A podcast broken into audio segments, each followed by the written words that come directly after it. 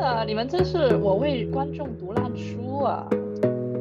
对他很不满，就是他对中国农村妇女自杀率高这个东西的讨论。我觉得在我们讨论的这个过程里，然后我确实会对这个话题有一种祛魅了的感觉。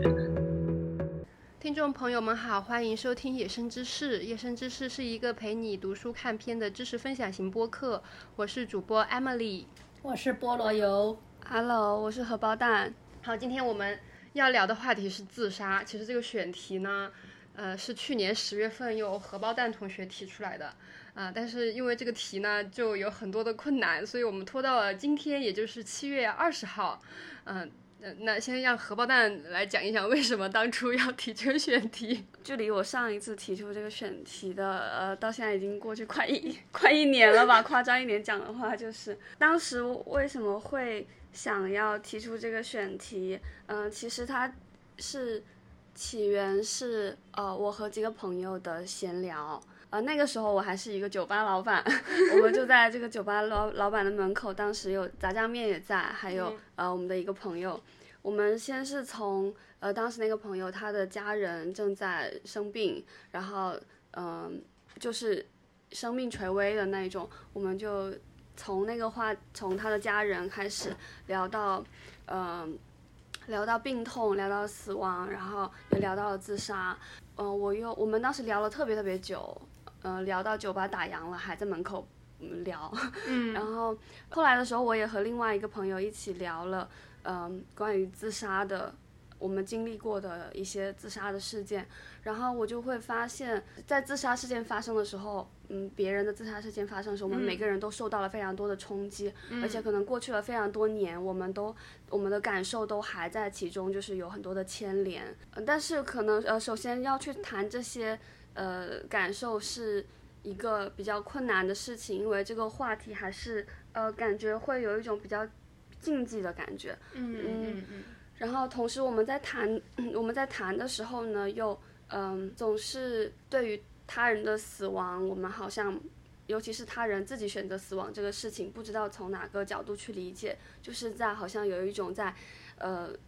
禁忌和那种避免自己去凝视之间，我们嗯找不到一个切入口，然后但是我们又有非常多的感受在其中，我们能不能对这个事情有多一些了解，然后可以找到更多的角度去理解这个事情？说到这个选题的时候，我会想，哦，这确实是我不是特别想要探讨的东西。这对我来说是一个很很很黑暗、很神秘、很深渊，我不是特别想要主动去理解的东西。我的姨妈她就是自杀死掉的。我最近在跟我的咨询师的。各种治疗我的 创伤的过程中，我就会发现我对死亡这件事情有非常难以解决的复杂的阴暗的情绪。所以当我收到这个收到这一个选题的时候，我就想，哦，那那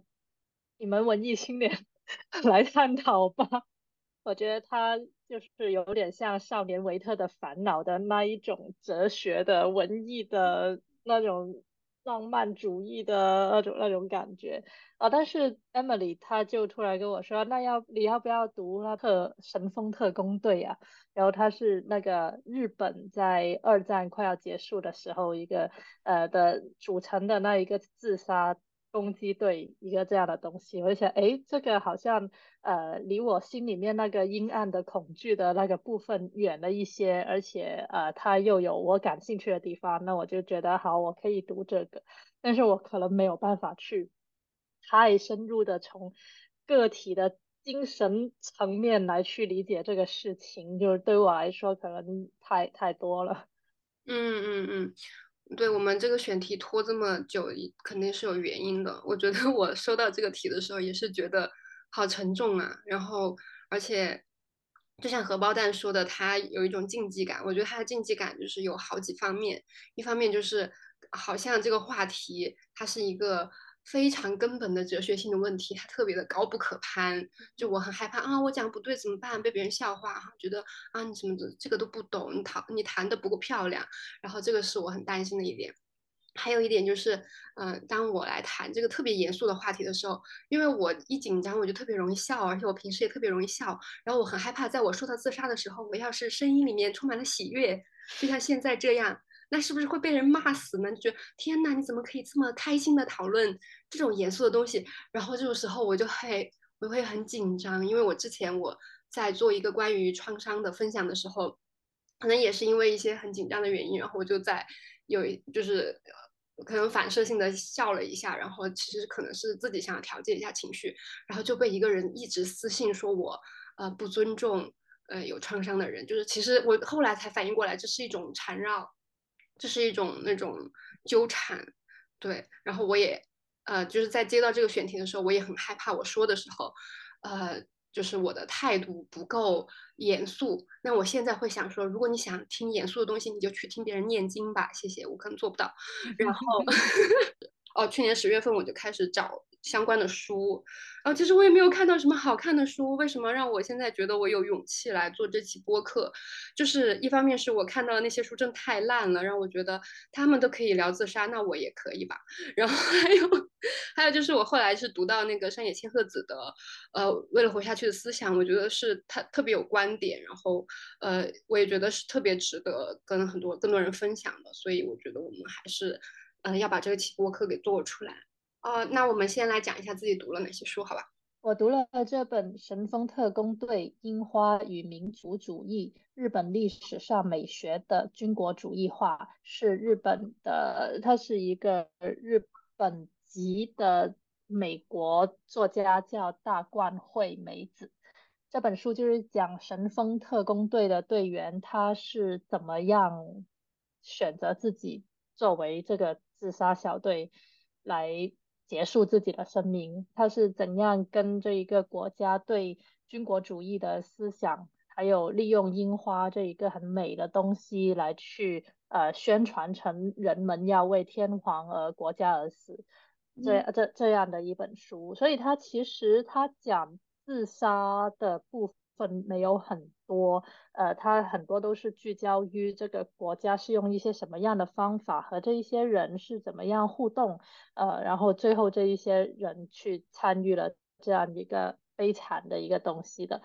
嗯，但是在读这本书的时候，我对一些呃日本在历史上的还有很多我们在意识形态宣传里面一些日本人的做法呀。呃，一些很著名的做法，比如说参拜靖国神社，我对他们有了一些新的理解。然后我希望我不会因为有了这一些新的理解而被网暴。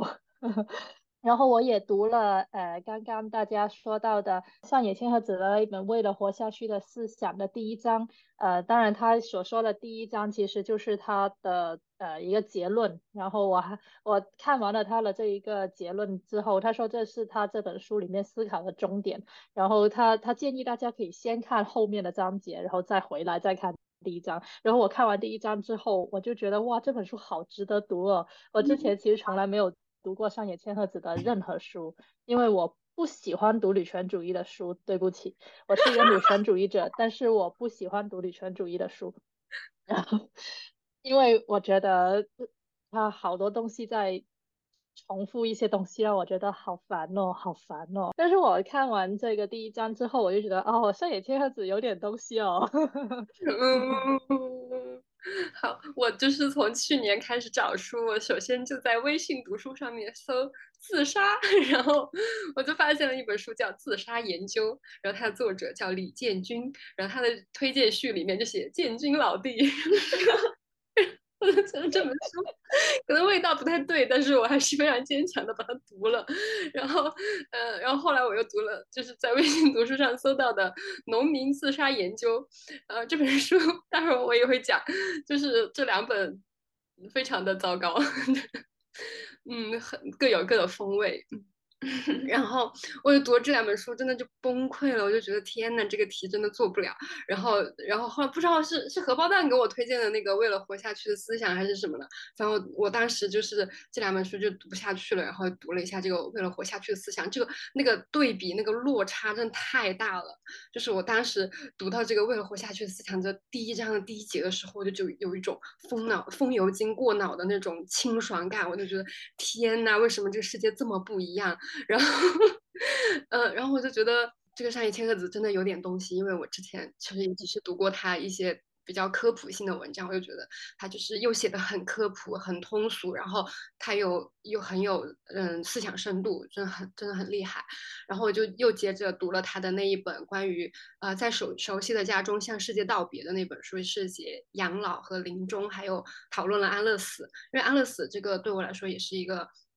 蛮有意思的话题，我觉得我在整个从去年呃十月开始读这个议题的书到现在，我的我对于自杀还有安乐死这些事情的想法有了一个特别大的一个转变，就是因为整个整一个思考。然后中间我还读了一本我觉得还不错的书，叫《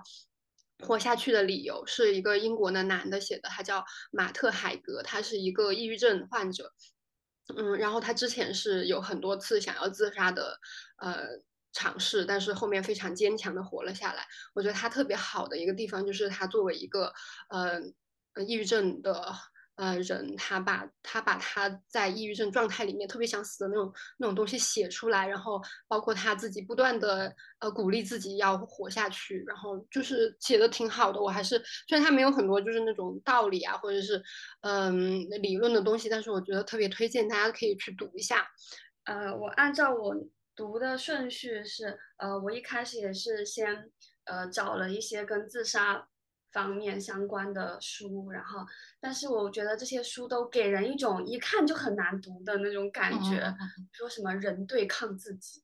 然后还有包括呃呃，Emily 刚才说的那个什么自杀研究，对，都是给人感觉就是会很难读。然后我也找到了，我就一直没有读。但是后来我偶然就是在一个女权伙伴的群里面看到有人推荐上野千鹤子的书，他说他先看了。他说他看了上野千鹤子关于呃临终关怀的一系列的书之后，改变了他对自杀的看法。他提到了这么一句，然后就让我觉得哦，嗯，还蛮感兴趣的。我就去看了一下呃上野千鹤子的在熟悉的家中向世界道别。对他好像还有另外一个名字，就是嗯。好像我我忘记了是一个问句，意思就是说我可以一个人在家里面对死亡嘛？对，然后呃，这也是他作为一个，他也有他有七十多岁了吧，六七十岁了，他现在七十多岁了。对他作为一个年长的一个独独生的女性，也是他非常关心的一个问题嗯，然后我就觉得，嗯，可能因为呃他自己对这个问题非常关心，而且就是他，嗯，这本书就是写的非常的呃非常的。呃，亲切而且好读。然后它主要的讲的就是呃呃，刚才安里说的这个，然后还有安乐死那个部分。对，然后呃，后来其实是安利推荐我才读了那个《为了活下去的思想》。对这本书，这本书它确实也呃写的太好了。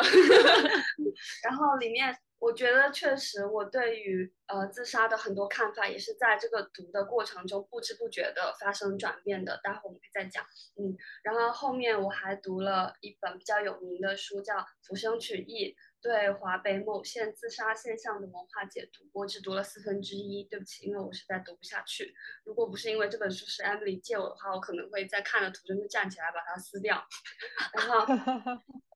好的，那现在由我先来骂一下我读的这两本中国的自杀方面的研究。嗯，首先说一下这个建军老弟写的 自杀研究。我感觉读这个自杀研究的时候，我有一种在跟建军老弟呃吃烧烤、喝啤酒，然后闲聊的感觉。我觉得他就是有有很多很多的话，然后他讲这些话，嗯。嗯，就是里面有一些事实的信息，嗯，然后，但是他没有真的观点，他就是不停的在重复，呃，那些老一套的别人的观点，而且他的这些观点之互相之间自相矛盾。就他这些这个书还挺长的，然后他不同的章节之间，你又觉得这些是不是一个人写的呀？就像是好几个不同的人，他们观点都是互相相反的，但是他们传了一本书，就是这种感觉。而且他整个语调真的就很像我叔叔。然后比如说举个例子哈，我觉得他就是对那个呃对日本呃有有很复杂的情绪。他当他讲到这个日本他们的自杀文化的时候，他会说啊，这是因为我们中国人悠久的自杀历史，我们培育了汉语丰富的自杀语言，中国的嗯文字和文化滋润了日本，然后嗯就是说明呃，所以日本的词汇里面呢有大量的中文的直接的汉字汉语。然后，当你听到这样的描述的时候，你会以为他觉得中国呃的这个自杀的汉语和文化进入到日本，他觉得是一种很好的事情，对吧？是一种文化输出，对吧？然后，当他讲到青少年的中国青少年的自杀问题的时候，他就觉得这是呃小日本灭我之心不死。然后，然后它里面有一句评论，它有一句感叹是：呃，中国青少年身上中国人的影子正在逐渐的淡化，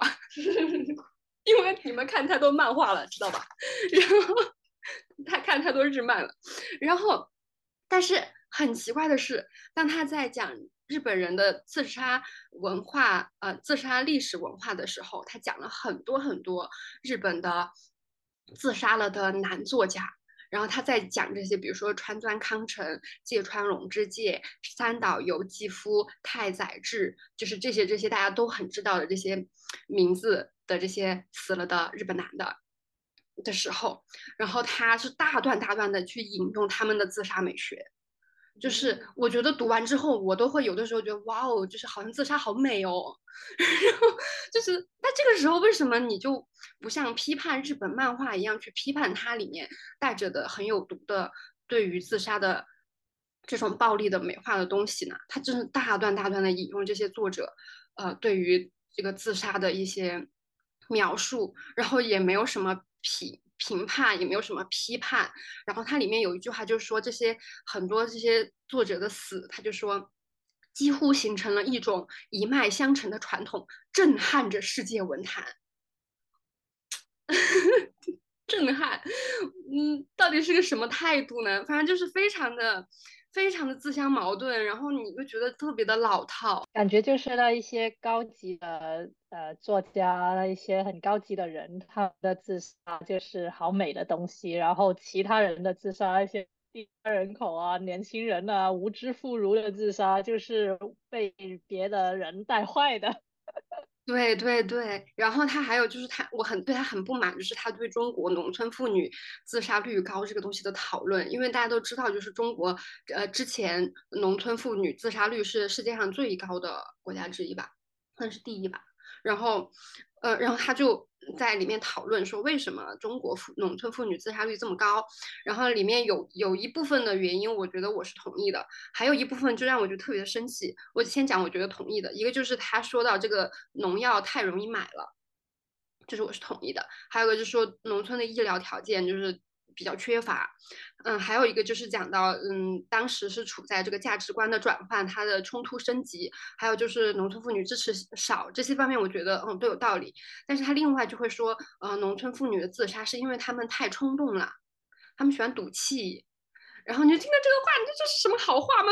气死我了。然后还有就是说，呃呃，因为这个妇女解放，让女人失去了她们的柔性，变得刚性了。但是刚性易折，所以农村妇女自杀的就多了。啊，这是原话，我真的是，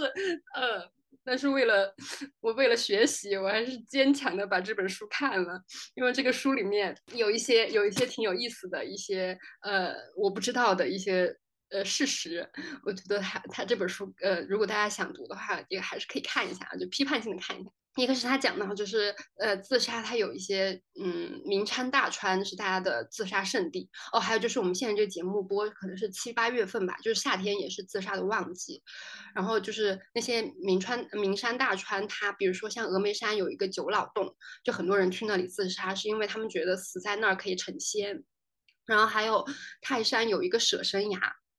就是有很多人去那里自杀，是他们比如说向泰山许愿，然后呃想要自己嗯重病的亲亲属可以康复呀，或者去问卦什么的。如果那个呃他的愿望达达成了，他就会来还愿。然后他还愿的方式就是自杀，就是跳下舍身崖，然后来还这个愿。然后也有很多人在泰泰山这里自杀。然后还有一个就是名字就起的不好吧？这这名字舍身崖就是好像要来引诱人家跳下去的。对，呃，反正就是之前我们我在准备的时候，不是也看到那个华山有有很多年轻人一起去自杀嘛？就是很多人其实都会在这些比较有名的，比如说山呐、桥啊。这些地方去自杀，还有就是自杀，它是有传染性的。比如说《少年维特的烦恼》写了出出来之后，就会有就有了一批年轻人自杀。还有是像呃，一九八六年有一个日本的十八岁的歌星啊，冈田有希子，她跳楼自杀了之后，就是日本就有很多人用跳楼的方法自杀。是之前他们比较流行的方法都上吊。然后还有呃，就是中国这边呃，像一些电视作品，其实对呃。对人的影响也很大。就说一九九五年的时候，有个小女孩因为看那个《白娘子传奇》，然后里面有些人就是上吊，呃，她就对那个上吊投胎很感兴趣，就是在玩那个过家家的游戏，然后就死掉了。然后还有我之前看的就是那种，不是有很多穿越剧都是跳井啊什么的嘛，就会有人看了一些穿越剧，然后就去跳井，就真的死了。然后就是还有就是我们之前有一个朋友就跟我们分享了很多一本算是禁书的书吧，就是日本的那一本完全自杀指南，嗯，还是完全自杀手册呀。然后里面就是特别具体的介绍了有哪些自杀的方法，哪哪些比较好。我觉得我之前听的时候都还是笑笑嘻嘻的，就是还是有一些猎奇的想法。但是里面就会有讲到说，呃，上吊其实特别容易死，所以真的很危险，千万不要模仿。嗯。然后哦，还有一个特别有意思的事情是，他讲了一个古中国古代女性集体自杀的一个事情，就是以因为以前是被当成鬼故事来讲的，就是在呃粤东地区光绪年间，就是那个时候大概有三十年的时候，每年都有十多个女的，哈，她们就呃结伴去自杀，就说要去嫁河伯为妇。就是之前古代大家可能会觉得是水鬼之类的，但是我后来想，心想真的就是这个，呃，自杀是就是男权社会教育给我们中国妇女的一个文化传统。我们我们中国妇女真的很擅长自自杀，就不管你是要当一个贞洁烈女，然后你你跳井死了，然后给你一个牌坊啊什么的，其实我们我们中国妇女的自杀是非常的有文化底蕴的，所以。所以我们自杀率高呀，我觉得文化的影响真的很大。还有是他有专门讲到，一个是云丽江那边，就是云南纳西族有一个殉情自杀的，嗯，非常嗯，说呢？就是在丽江那边有云南纳西族，他们殉情自杀的人非常非常的多。然后他是说，是嗯，清朝的时候要把他们的。呃，云南那个纳西族，他们本来是母系母系氏族的形态，要改成汉人的习俗，就是就是可能是从那种比较自由恋爱的那种关系，就变成了父母包办婚姻，然后就有很多年轻人就是为了反抗这个，然后就就会去自杀。还有一个特别重要的原因，就是他们的那个宗教信仰会呃觉得你死了之后会有一个很好的生活，因为你灵魂不灭，然后他们也会有对于这个殉情者的那个超。度啊什么的，对我就觉得他这个从他呃，虽然他他自己我觉得没有很多的观点，但是我觉得他讲的这些呃事例让我还是还还是蛮有启发的。就是我觉得这个文化对人的影响真的很大很大。嗯，我先吐槽一本吧，我待会儿再吐槽另外一本。说女人自杀是因为她们太刚了，太冲动了。这个冲动这个东西不是一直以来都说是男人的。一种所谓的美德吗？刚才提到的这个刚性译者在《浮生曲义》这本书里面出现了一模一样的，天哪，一模一样的那个呃论述。对这本书，嗯，好像还挺有名的。嗯，对我觉得这本书它其实更像是一个，嗯，中国的那种农村研究吧，对，嗯。然后他可能是通过自杀这一个现象，然后来去研究农，嗯，尤其是农村的，就是中国农村的那种家庭里面的各种政治，然后有的各种呃权力关系啊，然后就是你怎么样从理论的角度去理解农村人的家长里短和他们呃在这个生活的过程中，然后产生的冲突矛盾，以及最后的这种可能有一些人选择了自杀的这个行为。我觉得挺有意思的是，他那里说，呃，夏天自杀的人会比较多，因为在我本来的印刻板印象里面，会觉得好像，呃，就是那种阴雨蒙蒙的春天呐、还有那种就是抑郁症也高发嘛，然后还有那种呃很冷的寒冬啊，然后大家也会比较抑郁，我还会以为是那种地方会死人比较多，谁知道是夏天。因为他说到这个，为什么中国普遍来说夏季是自杀高峰？嗯，跟那个暑假很有关系。因为就是七月是中考、高考之后，嗯，然后比如说大家学生会出成绩，然后还有他说到，呃，夏季或许是因为白天时间比较长，人们的社会活动比较多，然后比较紧张，然后气温高，然后让大家的精神也比较紧张、易怒。呃，还还有就是就增加了一些人际矛盾，嗯，还有就是这个季节跟升学就业关系比较大，嗯，也比较繁忙，再加上夏天农药的使用非常广泛，太有中国特色了，那些节点啊之类的都跟中国人的这一些生活经验非常的相关。嗯。嗯，这个作者他就是认为农村的，嗯、尤其是他他的研究范围在农村的家庭里面嘛，他做了一两个定义，他把家庭中产生的那种不公平称为委屈，和呃公共领域中的冤枉给区分了开来。他就说，在家庭中的这个委呃委你受到的委屈不公是没有办法用公领域来呃来插手，呃用公共机构来插手，也没有办法从公共的角度去解读。然后他就说，在很多的他说在你在过日子的这个过程中，然后最后选择了自杀，很多时候都是为了来争取在家庭中的正义。对，然后所以他的这个视野就是非常非常的非常非常的局限。嗯，里面有讲到农村妇女的自杀率是非常高的，而且呃是非常好像是非常少见的一个数据，就是呃中国的嗯呃妇女的自杀率是高于男性的。嗯嗯，嗯对。然后它里面的观念也非常非常的陈腐，就比如说它里面就说到了说，呃，很多人会对自杀的妇女都有这样的评价，说他们是一时赌气，嗯然后说他们呃的嗯、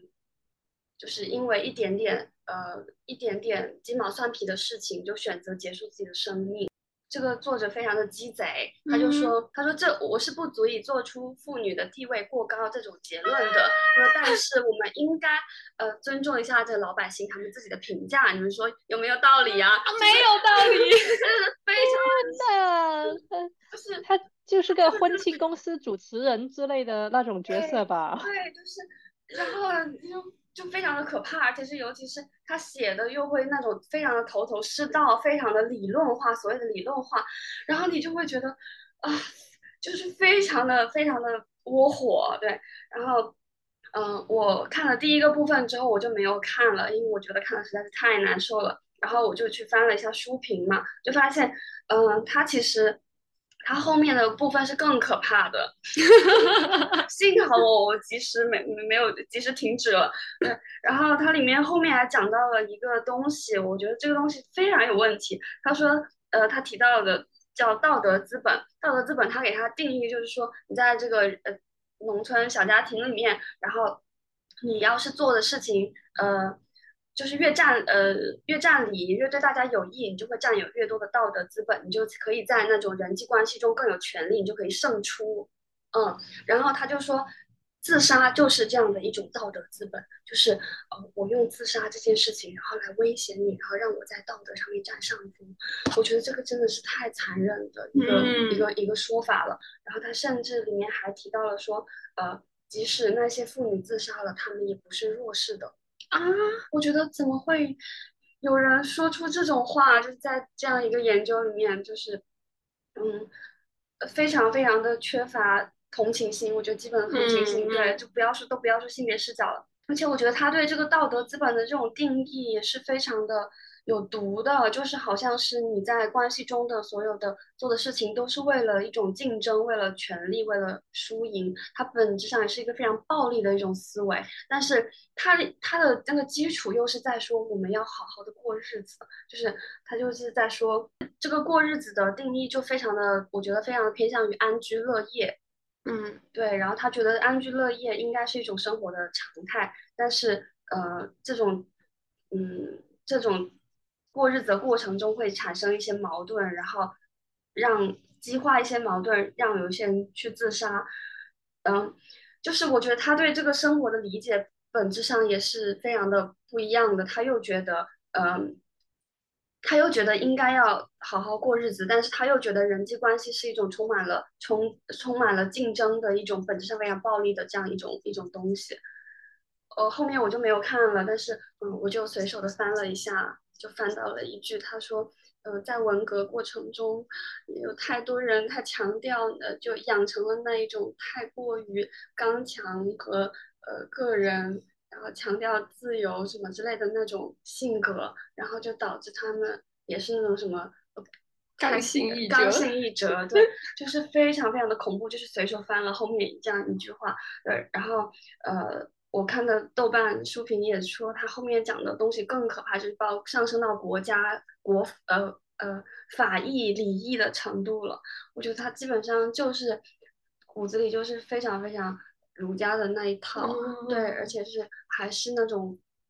嗯，宗家长制、宗族制的那一非常非常父权的那一套，只不过嗯他摇身一变，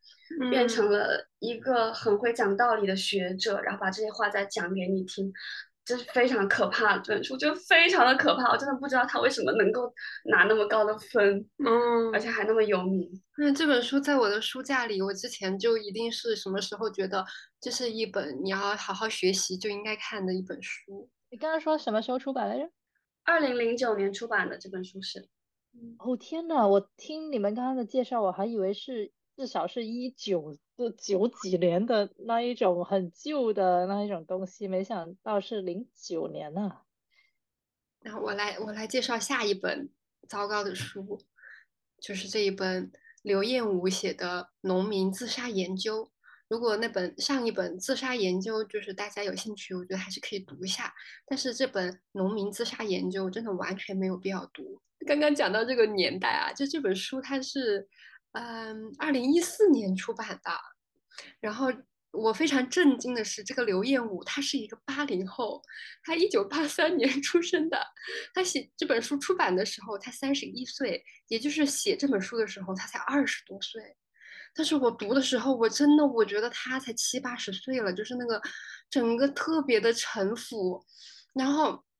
他这本书一开头，他就有很多让我觉得嗯特别不理解，就是他他就一直在讲啊、中国的这个人的研究做的不好，那个人的研究做的也不好，可能讲的是对的哈。然后他就说吴飞的研究也不行，这不行那不行。然后嗯、然后然后他就是就说为他的为后来者提供了巨大的空间。啊，我就想啊，那你得多厉害呢，对吧？你讲多好呢？然后他就说西方的理论也不行，我想你得多行呢，让我来看看你有多行。然后他就开始又开始从就是从那个轴心时代又开始梳理，然后但是他梳理到最后，就他这个书的一个呃核心的，我觉得他核心的思想就是要孝顺。天哪！哦，尖叫！我的妈呀！就是，嗯，他他把那个，他这书里面分了几个类型的社会，就有团结型社会、分裂型社会和分散型社会。所谓的团结型社会，就是那个宗族宗族血缘关系很强的社会。他觉得这个社会，就是虽然他这种类型的社会里面，嗯、年轻女性的自杀率是特别特别的高，但是他觉得这种社会可好了，就是因为这种社会就是大家都很孝顺。然后，呃，而且每个人有自己的位置，然后他会觉得后面的分散型社会和和那个分裂型社会里面的女性为什么会自杀，是因为她们找不到自己的位置，然后特别特别就是这个书让我生气到，就是我比如说我骑着电动车，我想到这本书内容，我就会想骂人，就非常的讨厌。就它里面会讲他去采访一些呃自杀的幸存者的农村妇女，就是呃，然后那些妇女非常的坦诚的跟他讲，我以前为什么会自杀，就大概就是。她她她自己的婚姻也不自由，然后她的丈夫对她进行家暴，然后她的，嗯，她爸她去找她自己的家里人帮忙，她爸就反而跟她丈夫一起打她，然后就之类的，就是你你会觉得这是一个特别充满了暴力而且很绝望的一个社会。然后，但是她就是她写她采访的时候，她会描写自己多么的有同情心，呃，多么的流下了眼泪什么什么的。但后面她的结论就是啊，嗯，妇女连爱情的自由都没有。就是他认为这个是爱情的自由，你知道吗？哦，真的就真的就好生气。这本书我也没有看完，我我我有点受不了。然后，嗯，他会嗯讲到，但是他梳理了一下，就是中国的呃对于中国传统思想对于自杀的理解，我觉得还是。呃，很有道理的，就是他会觉得说，儒家就是孔子和孟子，就是孔曰成人，孟曰取义嘛，就是孔子会觉得你要杀生以成人，呃，就是呃，就是他们关心的不是像西方，就是苏格拉底到亚里士多德，他们都在讨论说，人有没有那个权利，就是那个 right 去自杀，然后你会不会自杀，是不是反对了神的意志？之类的这样子的一个讨论，中国的讨论不管你就是有没有权利这这方面的这个讨论，嗯，中国儒家的讨论是关心的是你这个自杀呃有没有社会意义，就是也就是人是等于就是有没有社会意义，你的后果怎么样，嗯，就是如果你这个自杀可以有利于国家，那你可以你可以自杀，你死你死的好，但是如果你这个你自杀了都没有人知道，那你就大可不必，就是这个就是中国的儒家的。对自杀的观点，那你你想想，为什么我就是就是他还出口到日韩，就为什么我们这些国家自杀率高哈？我觉得真的是还蛮有关系的。然后他他也讲到了道家的，就是庄子对于自杀的一个看法。我觉得庄子就是道家的会好很多，就是庄子会觉得生命是属于天然的本性，不应该以人为终终结。他觉得自杀没有怪贵贱，自杀没有贵贱，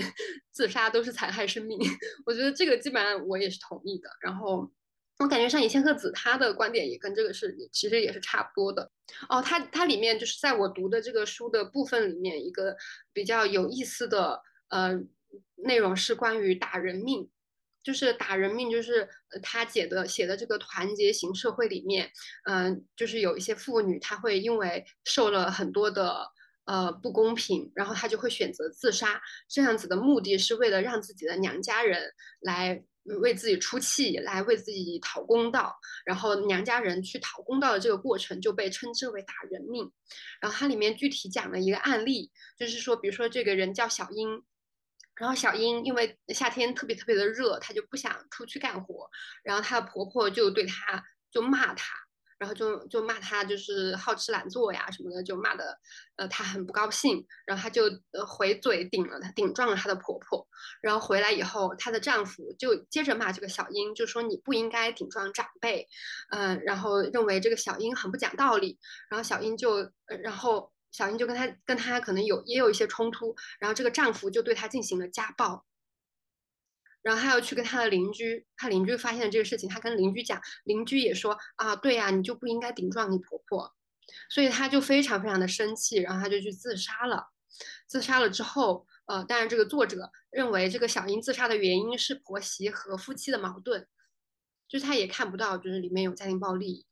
的存在，然后他也看不到就是整个这个社会环境对这个小英来说，就可能她都是非常无助的。然后，嗯，小英死了之后，他们他的娘家人是其实隔壁村的一个比较大的一个家族，然后就过来砸东西，然后还有对这个小英的丈夫家里面进行了很多很多羞辱，然后就是闹得特别的大，嗯，然后最后最后的解决就是公安派了三十个人带带着枪，然后镇压了这个村民的矛盾，然后。嗯，他的结论就是，只要政府不让他们去打人命，妇女知道，就算你自杀了，也没有人给你讨公道，那他就不会自杀了呀，问题就解决了，是不是？还是团结性社会比较好呢？团结加法治，问题解决了。哇哦！然后吓人好啊吓人啊！然后就是我很难想象，这是一个二十多岁的一个男的，其实他现在是武汉大学的，应该是不知道副教授还是教授什么的，我感觉真的是好糟糕呀！天呐，你们真是我为我为为观众读烂书啊！就怎么烂书那么那么的多呀？这这都是多么害人的东西啊！嗯对对对，然后他其实用的还是，他说他他就是那个杜嗯比较传统的社会学的一个叫杜尔凯姆的一个分类法，就是有呃分为呃利己型自杀、利他型自杀、害己型自杀和害他型自杀。害己也就是绝望，害他也就是报复，然后利己又分为逃避型的自杀和脱苦型的自杀。但是我很怀疑人可以通过自杀来利己嘛？我觉得这个也是应该要讨论的。嗯，然后还有一个嗯问题就是，嗯，他他会讲到，就是西方可能对于自杀的研究，一方面是社会学方面的，他们会觉得，呃，就是呃西方的研究的局限性就是他只看整体，他不去看个人。就是在这社会学学方面，社会学方面，但是在另外一方面，就是有心理学和医学为背景的一一套，呃，施耐德的那个自杀学，他们就会更多的是看看重心理病学的研究，就是你有什么病，嗯你为什么要自杀？你有什么病？就是这这这这这方面两块就更个人一点这一篇就，嗯，所以他们就是中国的这些学者就会，当然你很明显就看出他们各有各的巨大的缺陷，但是我最后中国这个学者就是大概就是要孝顺呀，然后 然后比如说他讲到这个妇女自杀率特别特别高，然后但是现在这个农村妇女自杀率不是降下来了吗？我觉得就是我浅薄的看法就是是跟农村妇女可以离开农村了，她有一个出路，她可以去打工了，嗯，有关系，然后。但是他会觉得，那这个农村妇女自杀率就不是问题了。我们现在更应该关心那些处于婚姻市场呃弱势的男性，他们怎么办？他们自杀率高了怎么办？然后他从头到尾就特别特别关心的就是老年人的自杀问题，然后，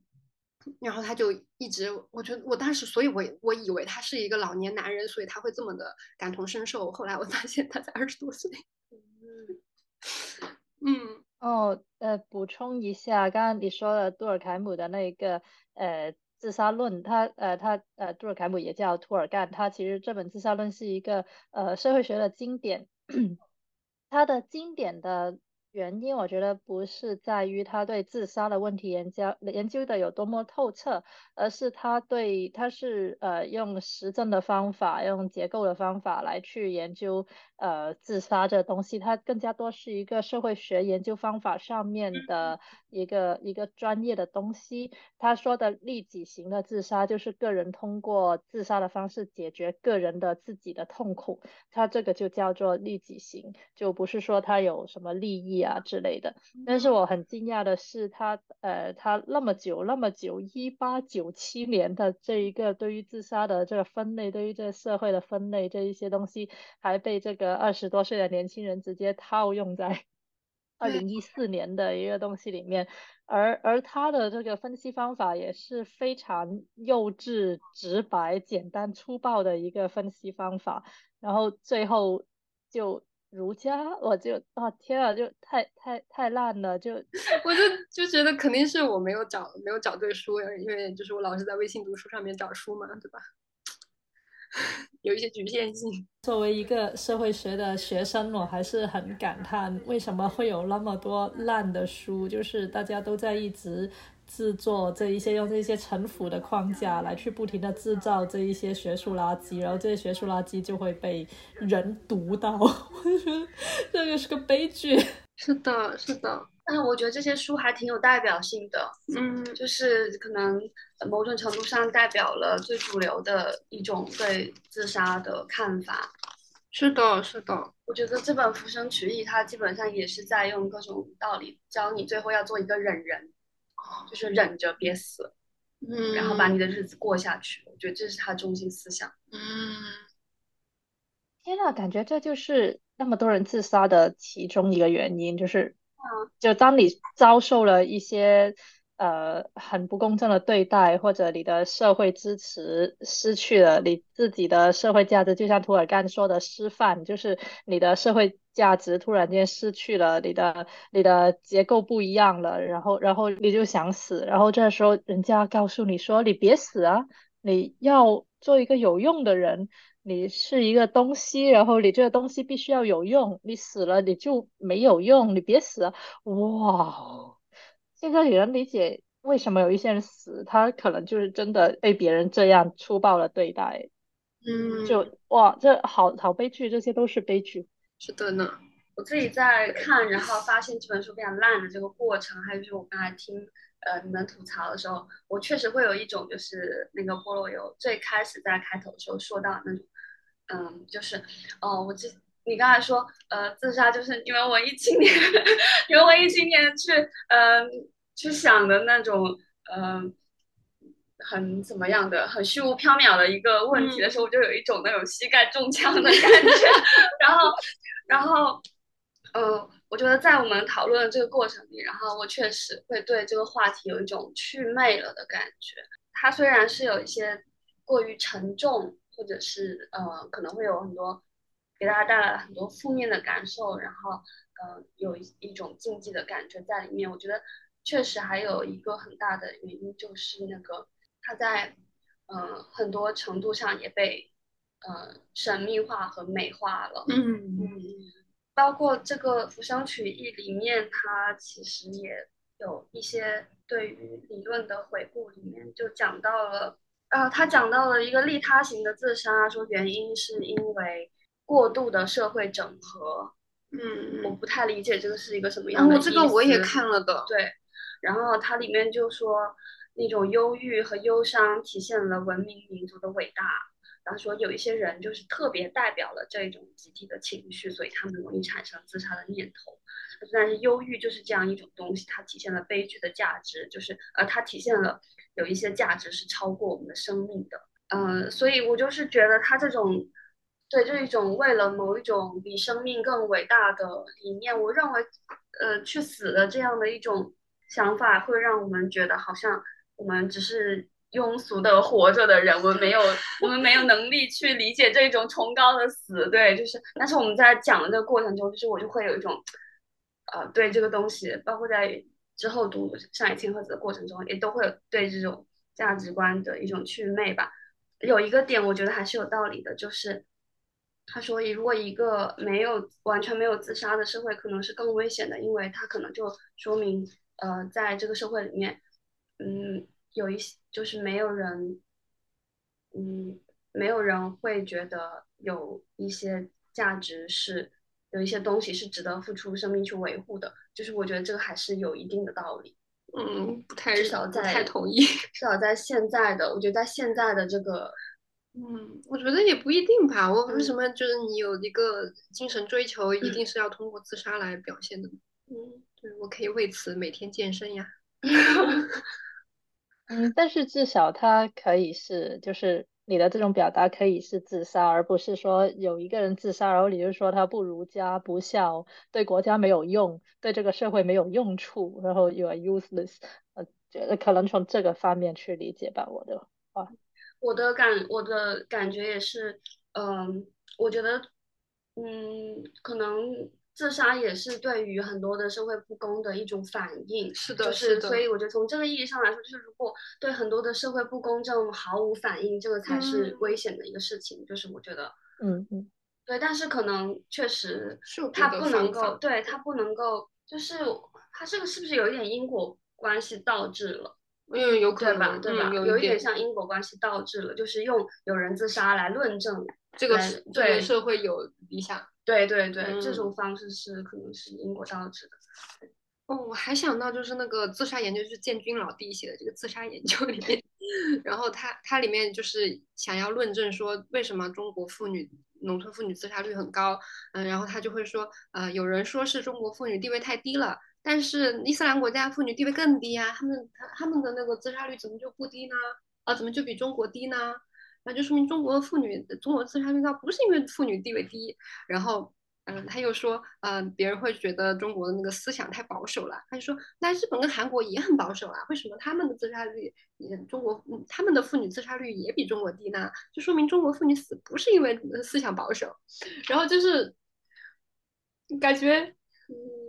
嗯，他想说明什么？建军老弟真是在用吃烧烤的那种思维来做学术啊。对啊，但是他后面他讲到那个不同的宗教对于自杀的态度的时候，其实他很明确的，他就自自我矛盾了，他就说到了伊斯兰教其实对于自杀他是非常反对的一个态度。这不就也解释了为什么人人家伊斯兰国家妇女，嗯，自杀率比较低嘛？就反正就是他怎么怎么乱七八糟的讲，就都都可以。嗯，它里面我我说我随便翻到那一段，他说的是什么？呃，文化大革命以来，就是有些人就呃他们的精神就变成了反抗权威和蔑视成规，这就导致他们刚性易折，就是。就是他大概是这个意思，反正就是他写的比较委婉一点而已，所以就是要当顺民这个意思。嗯哼，嗯哼。然后它里面还非常就是，嗯，他直接他直接说中国的男女已经实现平等了。嗯，然后他说 也有因为婆媳吵架，然后这个呃儿子就不堪。忍受不了了，儿子就去自杀。他说：“这用父权社会的逻辑来也是解解释不通的。”天哪！那我们的上一集就先录到这里，这一集全部都在吐槽。然后我们为大家读过了这些书，大家就可以不用读了。那我们先说一个上一集的拜拜好吗？拜拜拜拜拜拜，请看我们的下一集，下一集就是不错的书。